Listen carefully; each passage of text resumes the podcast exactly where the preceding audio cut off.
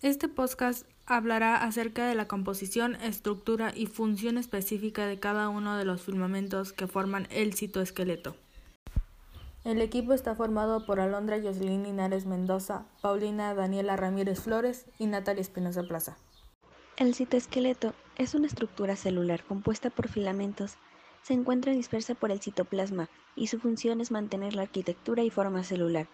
Se compone de tres tipos de fibras clasificadas de acuerdo a su tamaño, las cuales son fibras de actina, filamentos intermedios y microtúbulos. El citoesqueleto es una estructura extremadamente dinámica que representa un andaminaje molecular. Los tres tipos de filamentos que lo constituyen son unidades repetitivas que pueden formar estructuras muy distintas dependiendo de la manera en la que estas unidades fundamentales se combinan.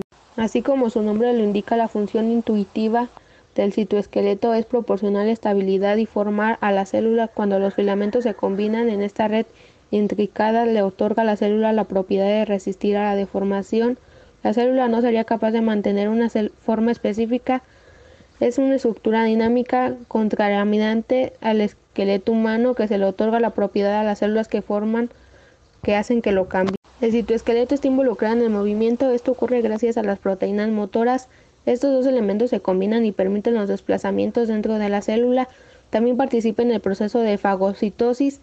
El citoesqueleto permite conectar a la célula con su medio exterior físico y bioquímico. Este papel de conector es el que permite la formación de tejidos y uniones celulares. Filamentos de actina. También son conocidos como microfilamentos. Los monómeros que constituyen los filamentos son partículas en forma de globo. Los extremos se pueden diferenciar, uno se denomina más y el otro menos. Los microtúbulos son elementos huecos, son los filamentos más grandes que constituyen al citoesqueleto. Estos filamentos son indispensables en todas las células eucariotas. Emergen o nacen de pequeñas estructuras llamadas centrosomas. De ahí se extienden a los bordes de la célula, en contraste con los filamentos intermedios, que se extienden por todo el ambiente celular. Tiene funciones muy variadas y muchas de ellas dependen del tipo celular la mantención de la estructura y forma celular, el transporte de las sustancias vesículas y organelas en el interior de la célula, los fenómenos de motilidad celular. Desde la emisión de las poblaciones celulares que forman los leucitos al fogacitar un patógeno hasta contracción de las células musculares y el desplazamiento y movimiento de las células mediante ciclos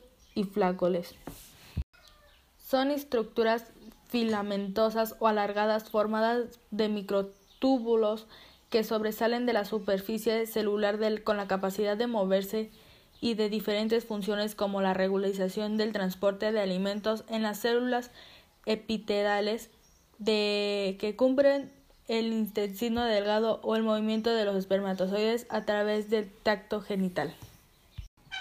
Las proteínas que forman los filamentos intermedios son clasificadas bioquímicamente en distintas clases y son de gran utilidad en patología ya que a través de los métodos bioquímicos permiten identificar el tipo celular de las células de un determinado tejido o neoplastía, lo que agudiza en gran medida la capacidad diagnóstica para muchas enfermedades. Esta sería toda nuestra investigación sobre el citoesqueleto. Espero sea de su agrado. Gracias por su atención.